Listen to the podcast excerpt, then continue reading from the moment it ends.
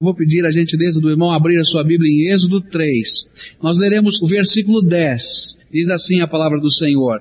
Vem agora, pois eu te enviarei a Faraó, para que tires o meu povo, os filhos de Israel, do Egito. Vamos pedir que Deus nos abençoe. Pai querido, nós estamos na tua presença. E esta é uma hora tão preciosa Pedimos que o teu Espírito Santo possa esconder esse pregador e fazer brilhar apenas nesse momento a presença de Jesus, a palavra de Jesus. Que o Senhor esconda cada um de nós atrás da cruz de Cristo e que este seja um momento de confrontação da nossa vida com a tua palavra. Ó Pai, toca os nossos corações. Nós te pedimos em nome de Jesus. Amém. Os irmãos podem se assentar.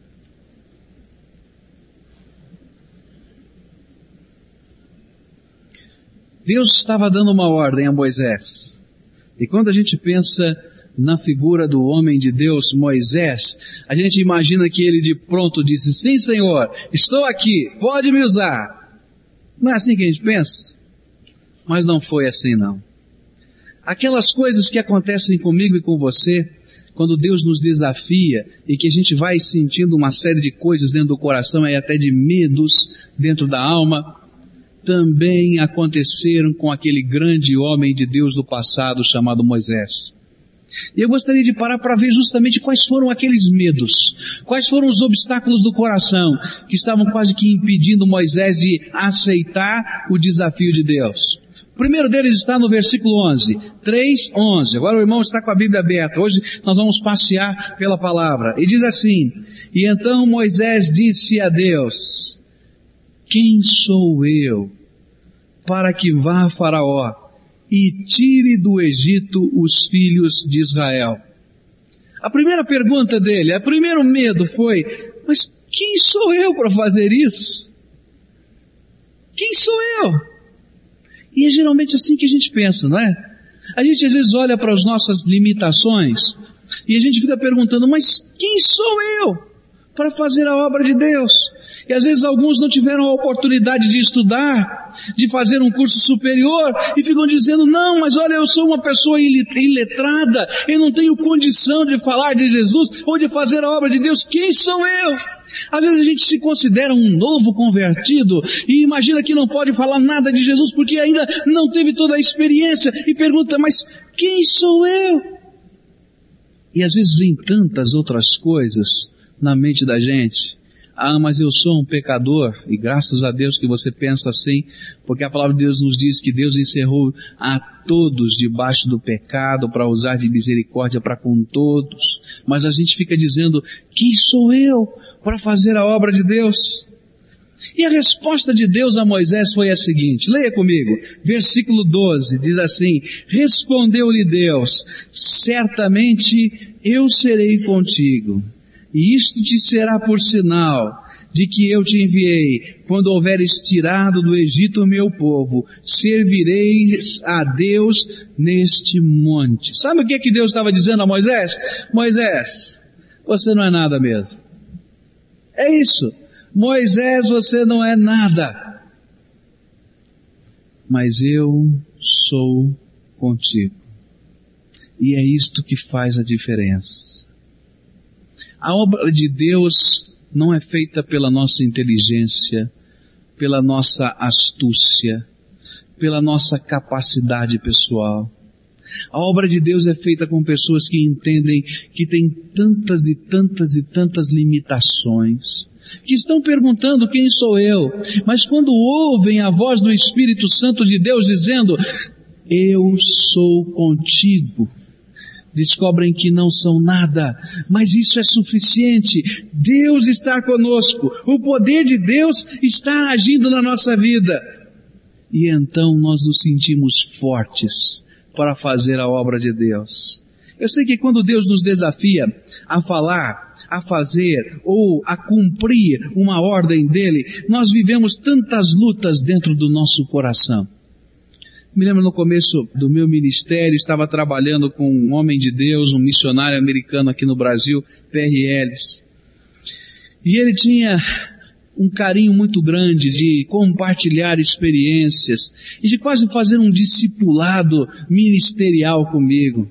E eu me lembro que ele dizia assim: não tenha medo das coisas grandes, nem das pequenas, mas tenha medo de não ter fé.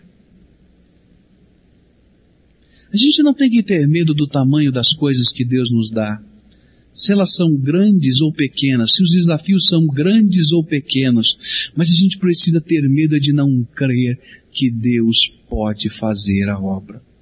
Que Deus quer fazer a obra e que Ele vai derramar da sua graça sobre a nossa vida. A palavra de Deus a Moisés era justamente essa: Moisés, quem é você? Não interessa. Não interessa, Moisés, se você foi formado no Egito ou não foi formado no Egito. Não interessa se você foi um assassino lá ou deixou de ser. Não interessa se você está escondido nesse deserto ou se você está fazendo uma grande obra aqui. O que importa é que eu estou lhe chamando e o que lhe importa é que eu serei contigo nesta obra. E há de ser então na força do meu poder que eu vou fazer com você esta obra. O que Jesus está tentando nos dizer hoje é que Deus nos coloca diante de desafios de fé. E de repente, quando o desafio de fé é lançado sobre a sua vida, você logo, logo vai sentir a tentação, o medo desse desafio, vai dizer, mas quem sou eu para fazer isso? Quando vier essa tentação, responda assim, olha, eu sei que eu não sou nada.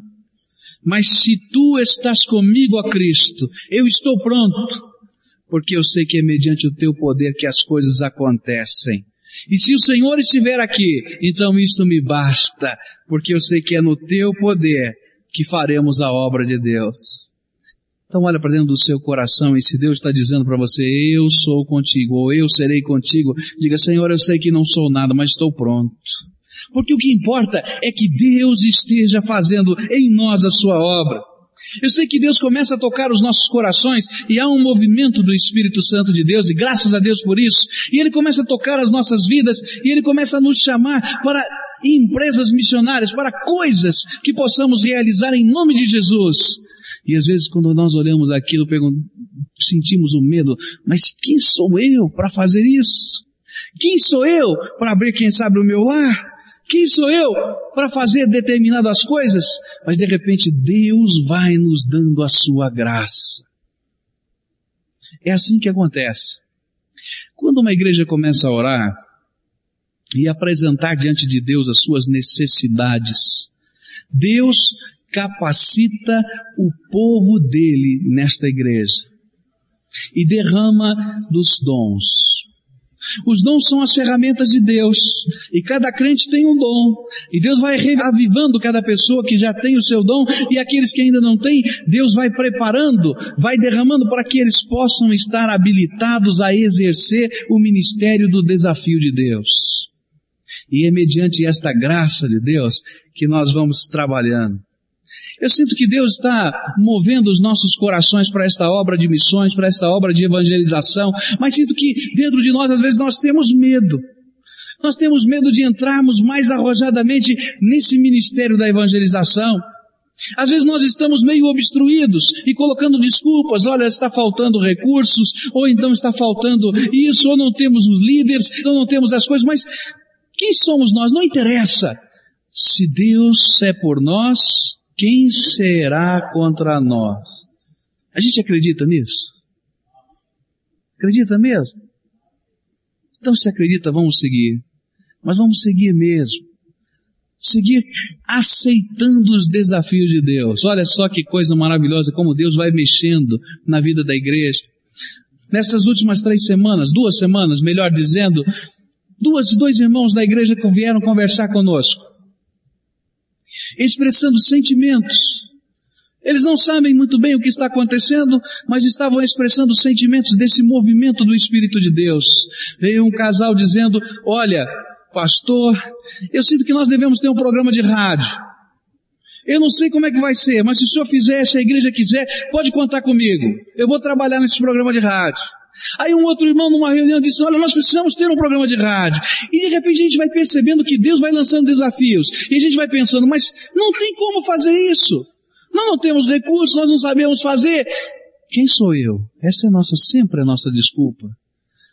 Mas Deus vai dizendo, eu sou contigo, e isso basta. E nós precisamos caminhar na direção do desafio de Deus. Deus está fazendo a mesma coisa com grupos de discipulado. Algumas famílias estão dizendo assim, olha pastor, eu quero que abrir minha casa. Quem é que coordena isso? Eu quero abrir minha casa. Eu queria que minha casa fosse um lugar de pregação do Evangelho. Outros já estão mais arrojados dizendo, olha, já começamos, pastor. O que importa é que nós coloquemos de lado os medos e digamos, Senhor, se tu és comigo, isso me basta. Isso é fé. Isso é fé. Quando vamos caminhando na presença de Deus e vamos olhando as coisas grandes e pequenas e não temos medo delas, mas apenas temos medo de não crer no poder de Deus. Eu não sou nada. O irmão não é nada. Não somos nada para cumprir qualquer desafio de Deus. Mas o que importa é que Deus seja conosco. Porque se Deus for, nada pode segurar. Essa é a graça e a promessa de Deus. Mas Moisés passou por esse processo e de repente ele começou a olhar, parece que resolveu o problema do quem sou eu para fazer isso, não tenho condições. E então começou a pensar em outros problemas do coração. São as dúvidas da alma. E então, versículo 13, quando a gente pensa que Moisés está pronto agora a atender a ordem do versículo 10, a gente descobre que ele não está não. Veio uma outra dúvida no coração. E como essas dúvidas estão amarrando o povo de Deus. E a dúvida do versículo 13 foi, é esta. O que lhes direi? Então disse Moisés a Deus, eis que quando eu for aos filhos de Israel e lhes disser, o Deus de vossos pais me enviou a vós, e eles me perguntarem qual é o seu nome, o que lhes direi? Qual é a mensagem? Qual é a mensagem que eu devo falar?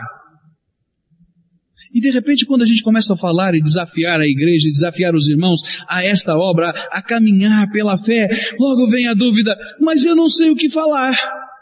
Qual é a mensagem que nós devemos levar? O que é que se diz? E então Deus dá uma mensagem tão linda a Moisés, que eu queria dividir com os irmãos. A mensagem que Deus apresenta a Moisés vai, vai do versículo 14 em diante. Todo esse trecho é aquilo que Deus estava dizendo a Moisés que deveria dizer ao povo que estava no Egito. Ele disse algo assim, você deve voltar lá e dizer que Deus mandou você. Foi esta a primeira coisa. O versículo 14 e 15 diz assim, respondeu Deus a Moisés, eu sou o que sou. Disse mais, assim dirás aos filhos de Israel, eu sou, me enviou. Aquele que existe, aquele que sempre existiu, me enviou. Deus me enviou. Nós devemos ter a ideia de que esse povo está sofrendo, está em aflição, e devemos dizer a essas pessoas que Deus se importa. Que Deus viu a aflição do povo, que Deus ouviu o clamor do povo, e que Deus, movido por amor, está movendo céu e terra a favor deles, e por isso enviou o seu mensageiro. Foi Deus que me mandou aqui. E quando nós vamos levando às pessoas a palavra da esperança, de um Deus que se importa, de um Deus que está vendo o que está acontecendo nos seus corações, e compartilhamos estas coisas, alguma coisa acontece na vida destas pessoas. É uma fé que vai surgindo dentro do coração. Uma fita que estava ouvindo do pastor Paul Yang-Shu, e ele contava uma experiência interessante. Ele disse que foi visitar uma família, uma casa, onde ele sabia que existiam ali muitos problemas, muitas dificuldades, e então na sua visita, na sua, no seu trabalho de evangelização porta a porta a porta, bateu na porta daquela casa e apareceu aquela senhora, e aquela senhora então recebeu, ele começou a dizer porque estava ali, que ele estava ali para falar de Jesus, falar do céu, para falar da esperança da vida eterna, para falar de uma série de coisas, e de repente então aquela mulher mostrou seus olhos irados diante daquele homem e disse assim, olha, não me interessa a religião, eu já tenho minha religião, vá embora daqui, eu estou cheia de problemas, eu estou cheia de angústias, eu vivo com um marido alcoólatra, eu vivo com uma pessoa que não, não me sustenta, eu tenho que sustentá-lo, e os meus filhos estão perdidos, estão caminhando por essa rua, não me interessa mais nada. E aquele pastor saiu dali, fez a porta batida na cara e foi embora. E lá na sua casa orando, ele começou a sentir aquele dor, aquela dor tão grande no coração. Puxa vida. Mas a porta foi batida na cara. Aquela mulher com tantas necessidades. E de repente lá dentro da alma dele Deus tocando o coração e disse, mas qual foi a boa notícia que você levou lá? Qual foi a boa notícia que você levou lá? Volta lá e leva uma boa notícia. E ele volta, bate na porta daquela senhora, quando aquela senhora abre a porta, você já imagina os olhos esbugalhados, né? Você aqui de novo! Era um momentinho.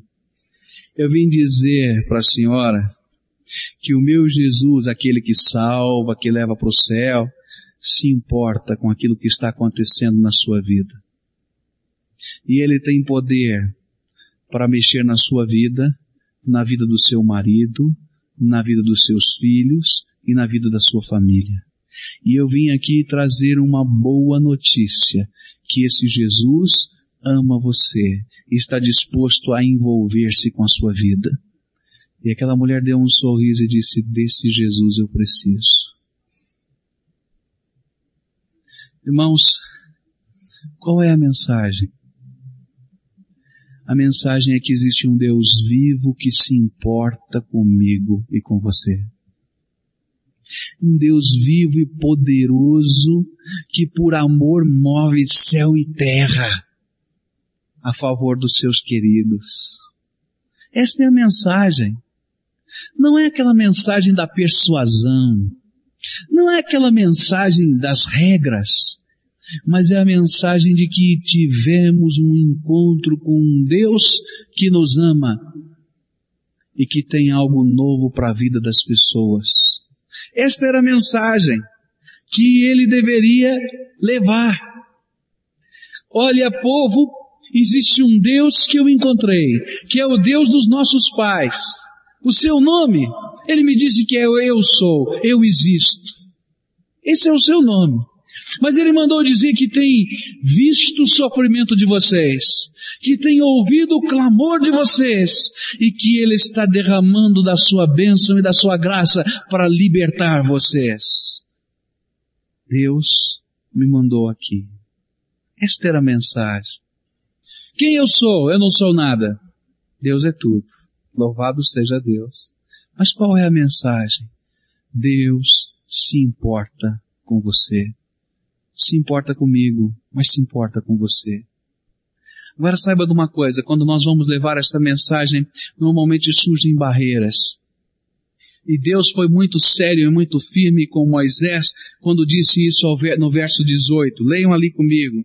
E ouvirão a tua voz, e ireis, tu e os anciãos de Israel, ao rei do Egito, e dir-lhe-eis, o Senhor, o Deus dos Hebreus, encontrou-nos. Agora, pois, deixa-nos ir caminho de três dias para o deserto, para que ofereçamos sacrifícios ao Senhor nosso Deus. E eu sei, porém, que o rei do Egito não vos deixará ir, a não ser por uma forte mão. Portanto, estenderei a minha mão e ferirei o Egito com todas as minhas maravilhas que farei no meio dele. Depois vos deixará ir. Há aqui duas coisas importantes. A primeira é que Deus faz uma promessa, que quando formos no seu nome, quando formos na sua autoridade, eles vão ouvir. Eles podem não crer, mas eles vão ouvir, porque Deus vai falar. E a segunda coisa é que teremos obstáculos, teremos barreiras. O inimigo não quer deixar ninguém sair do seu reino. Não quer deixar ninguém ser resgatado pelo poder de Deus. Saiba de uma coisa, que Ele, Deus vai confirmar a mensagem que você está levando com o seu poder. Diga-lhes que Jesus se importa com eles. Ore com eles. Peça as misericórdias de Deus. E Deus vai manifestar a sua graça. E vai mostrar as suas maravilhas. E você será parte das maravilhas de Deus na vida dessas pessoas. Aí a gente pensa, ah Moisés, agora você está pronto, não é Moisés? Está pronto para fazer essa obra? Está pronto mesmo? Havia outra dúvida no coração de Moisés. Ou Moisés cheio de dúvidas, né? Nós somos a mesma coisa. Essas coisas estão acontecendo no nosso coração. E lá no versículo 1 diz assim, E então respondeu Moisés, Mas eis que não me crerão, nem ouvirão a minha voz, pois dirão, Senhor, o Senhor não te apareceu. Deus não vai adiantar. Para quê? As pessoas não vão ouvir. Eles não vão acreditar. Nós vamos perder tempo, Deus. Não adianta. Vamos mudar de ideia. E então Deus vai trabalhando no coração de Moisés mais uma vez. E nos versículos 2 em diante, Deus vai manifestando o seu poder na vida de Moisés. Versículo 2 diz assim: Ao que lhe perguntou o Senhor, que é isso na tua mão? E disse Moisés, uma vara. E ordenou-lhe o Senhor, lança-a no chão. E ele a lançou no chão. E ela se tornou em cobra. E Moisés fugiu dela. E então disse o Senhor a Moisés, estende a mão e pega-lhe pela cauda. E estendeu ele a mão, ele pegou, e ela se tornou em vara na sua mão para que eles creiam que te apareceu o Senhor, o Deus dos seus pais, o Deus de Abraão, o Deus de Isaac, o Deus de Jacó. E disse-lhe mais o Senhor, mete agora a mão no seu seio. E meteu a mão no seio. E quando atirou, eis que a mão estava leprosa, branca como a neve. E disse-lhe ainda, torna a meter a mão no seio. E tornou a meter a mão no seio, e depois tirou do seio. E eis que se tornara como o restante da sua carne. E sucederá que, se eles não te crerem, nem te atentarem para o primeiro sinal, crerão ao segundo sinal. E se ainda não crerem a estes dois sinais, nem ouvirem a tua voz, então tomarás da água do rio e derramarás sobre a terra seca, e a água que tomares do rio tornar-se-á em sangue sobre a terra seca. Sabe o que, que Deus estava dizendo a Moisés? Moisés, vem aqui. Você não crê ainda no que eu posso fazer. Essa é a grande verdade. Você não crê. Então agora experimenta do meu poder. Experimenta da minha graça. Experimenta das minhas maravilhas. E saiba que enquanto você estiver falando, e enquanto você estiver testemunhando, eu vou estar manifestando as minhas maravilhas na vida dessas pessoas. E Moisés então teve a primeira experiência.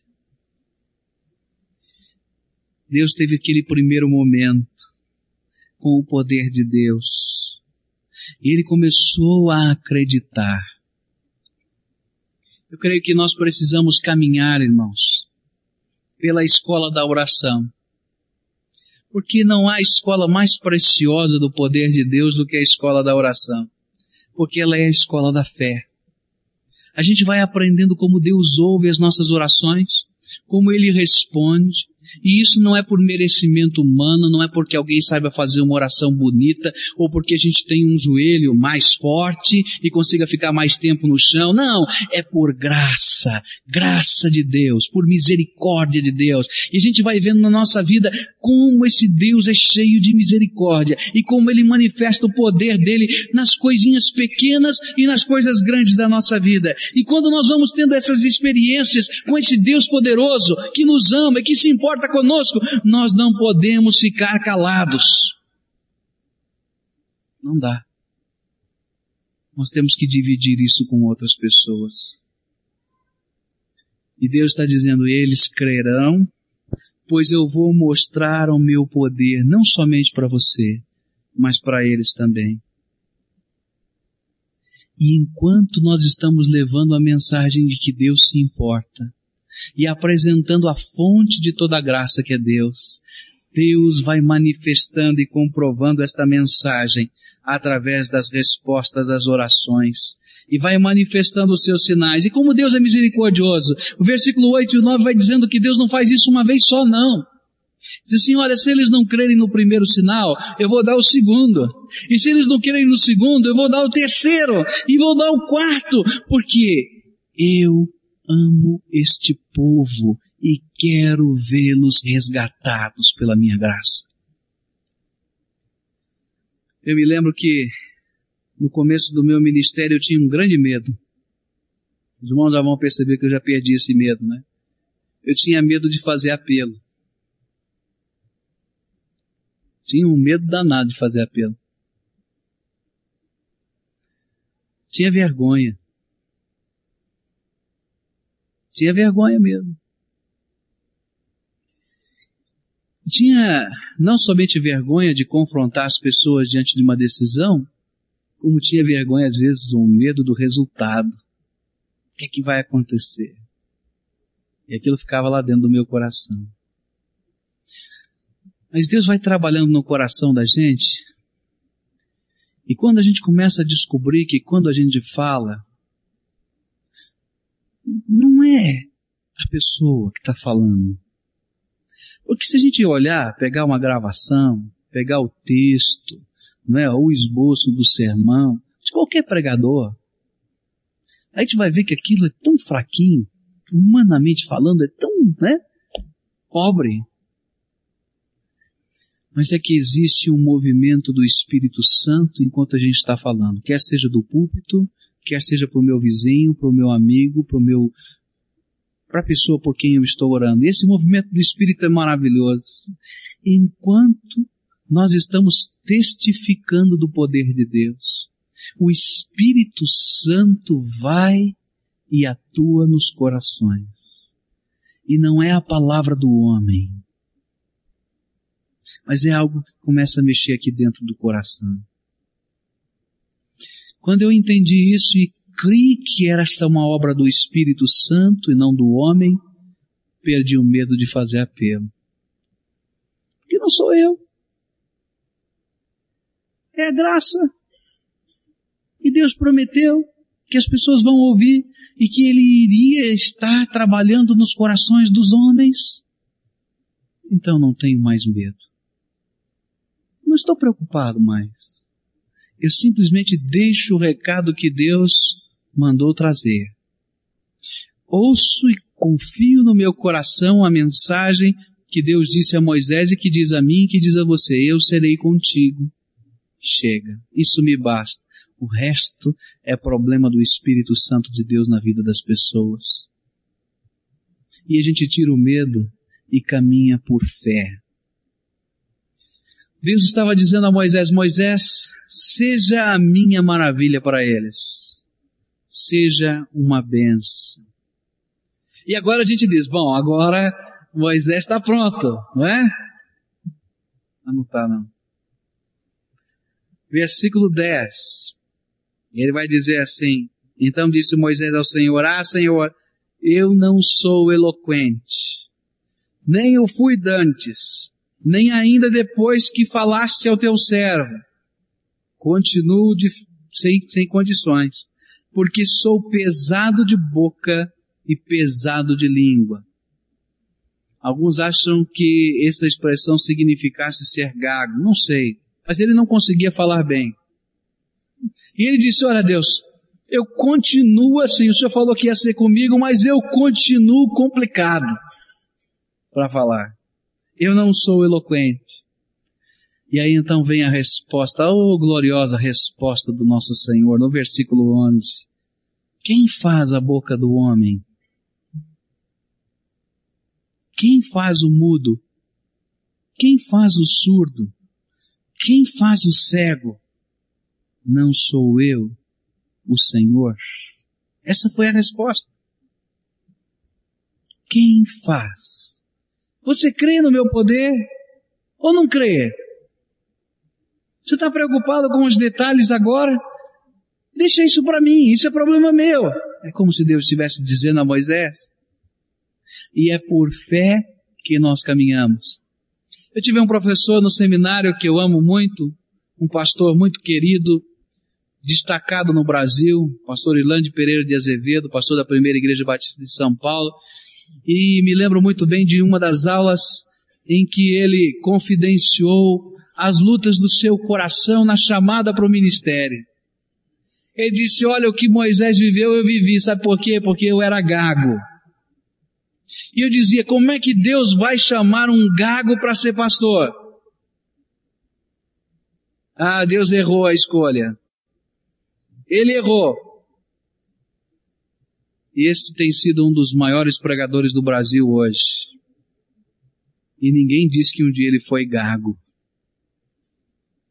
Porque quem faz a boca do homem? Nós temos aqui na nossa igreja aquele grupo querido. Eles são tão especiais dos deficientes auditivos. E existem dois dentre eles que se dizem vocacionados ao ministério. Eles querem ser pastor. E eu creio que se Deus está chamando, eles serão uma bênção. Pois quem faz o mudo, quem faz o surdo, quem faz a boca do homem, quem faz o homem é o Deus Todo-Poderoso. E se Ele convoca, é por Ele que as coisas vão acontecer e em nome de Jesus nós veremos e faremos as maravilhas de Deus. É isso que a palavra de Deus nos diz. E eles estão estudando, estão se preparando, porque tem isso firmado no coração.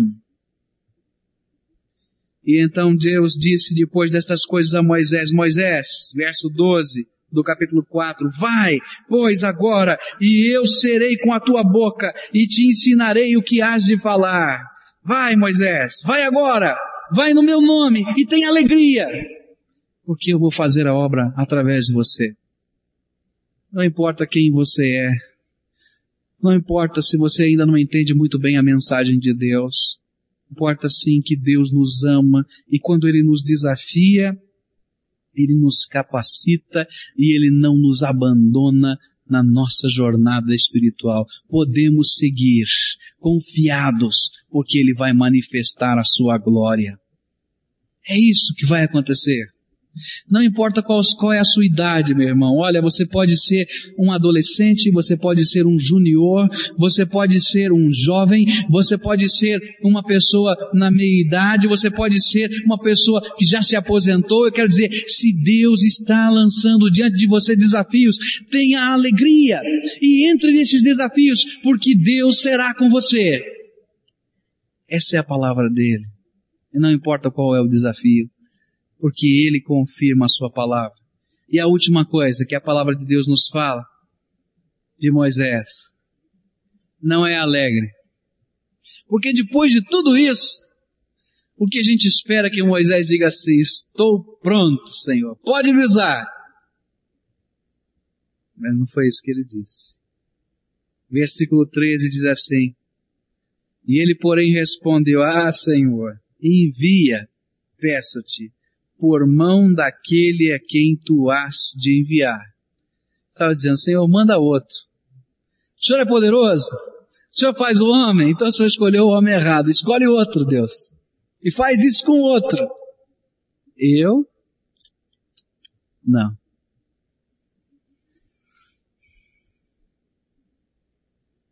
É duro, né?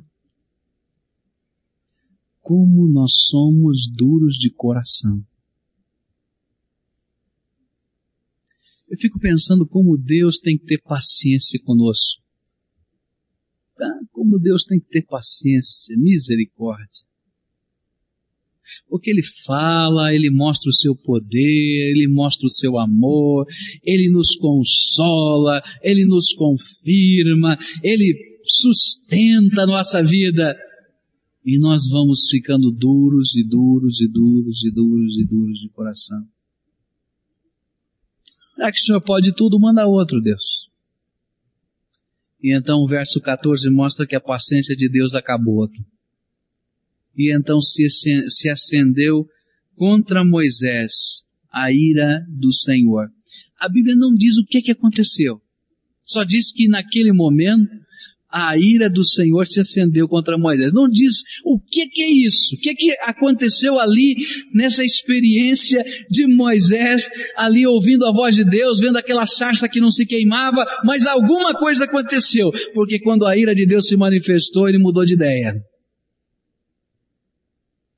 E o verso 17 diz que ele saiu, ele tomou a vara e saiu, e foi fazer a obra. Mas eu fico pensando que às vezes nós esperamos na nossa vida a ira de Deus. Deus vai com o seu amor preparando o nosso coração, vai preparando a nossa alma, vai desafiando a nossa vida, vai confortando, vai consolando, vai mexendo com o nosso coração. Nós vamos percebendo as coisas bonitas de Deus, mas Deus vai nos chamando, vai pedindo a nossa decisão e nós vamos dizer, não, Senhor, ainda não, Senhor, ainda não, Senhor. Aí uma hora Deus perde a paciência e alguma coisa acontece, eu não sei o que, em que nós sentimos que a ira de Deus está presente. E debaixo da ira de Deus, debaixo da, quando nós estamos fora da vontade de Deus,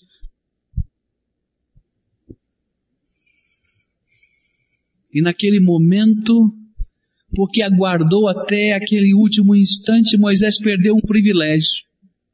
Deus iria fazer de Moisés um homem eloquente, mas não o fez. E dali em diante ele precisava para toda a vida de Arão para ser o seu porta-voz, porque ele não creu e endureceu seu coração.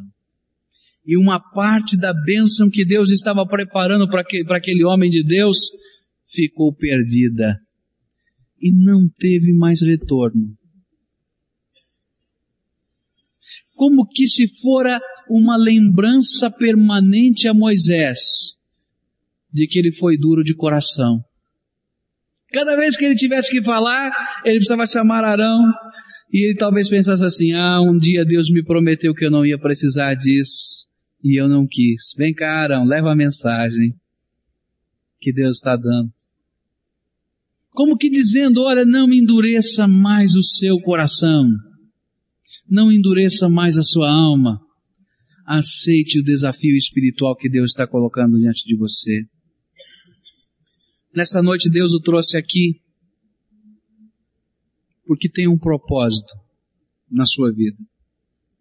O que Ele deseja é que você pare de dizer não.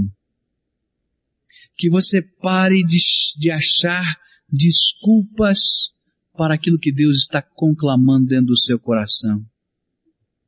Que você aceite o desafio espiritual que Deus está colocando diante de você. Eu não sei qual é o desafio, porque Deus age de modos diferentes nas vidas. E Deus tem ministérios diferentes, coisas diferentes para cada um de nós. Mas o que Ele está dizendo é chega de desculpas, chega de conversa, Agora está na hora realmente de começar a trabalhar, de começar a fazer a obra de Deus, a se engajar.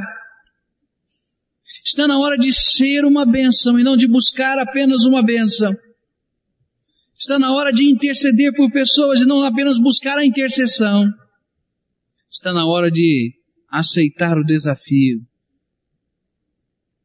de ser a maravilha de Deus viva nesta terra, de viver pela fé, Está na hora de vencer os medos. Está na hora de parar de argumentar. Eu não sei, eu sei que o Espírito Santo de Deus tem propósitos espirituais. E talvez esteja chamando você a esta mobilização. E Deus esteja mostrando para você que você está parado no tempo e no espaço. E sempre arrumando uma desculpa. Então para com isso. Porque Deus já tem resolvido todas estas coisas no seu coração. Não só foi com Moisés que isso aconteceu, mas Ele está fazendo aqui hoje. E Deus está chamando você a se engajar nesta obra, a participar desta obra, a se comprometer com esta obra, a orar por esta obra, a ser parte desta obra. Isso significa envolvimento total. Isso significa compromisso de investimento de vida, de tempo, de bens, dos seus dízimos, das suas ofertas, é verdade, mas mais do que isso, da sua vida. Eu creio que Deus quer que você coloque alvos de fé dentro do seu coração. Aqueles alvos que Deus já colocou no seu coração, que Ele já falou, que você lê, Senhor, de hoje em diante serão os meus alvos de fé. Eu não sei o que é. Mas eu sei que o Espírito Santo está falando com você agora. E nesse momento, o Espírito Santo fala e você começa a pensar nas desculpas de novo. Só que elas não têm cabimento. Então é hora de aceitar o desafio de Deus. Vamos orar a Deus, vamos curvar a nossa fronte, vamos encerrar esta, esse sermão, esta meditação, assumindo o nosso compromisso. E eu queria começar agora desafiando as pessoas que conhecem a palavra do Evangelho, que já ouviram muitas vezes que Deus se importa com elas e quer fazer alguma coisa nova nas suas vidas, mas sempre vão discutindo com Deus e dando desculpas. E hoje o Espírito Santo está falando com você de um modo especial, dizendo, olha, chega de desculpas, é hora de compromisso com Jesus, é hora de assumir posição, eu desejo que Cristo seja o Senhor da minha vida, eu desejo que Cristo seja o meu Salvador e eu vou parar de dar desculpas e eu quero me comprometer com Jesus pela fé. Eu gostaria muito de participar dessa sua decisão agora em oração. E o povo de Deus vai estar orando por você agora, nesse momento. Porque eu sei que tantas desculpas vêm na mente. Ah, você não precisa fazer isso agora. Não precisa fazer isso nesse minuto. Não precisa se manifestar não. Olha, mas Deus está falando com você e essa é a hora que o Espírito Santo é irresistível, ele passa pelos nossos corações e bate na nossa alma.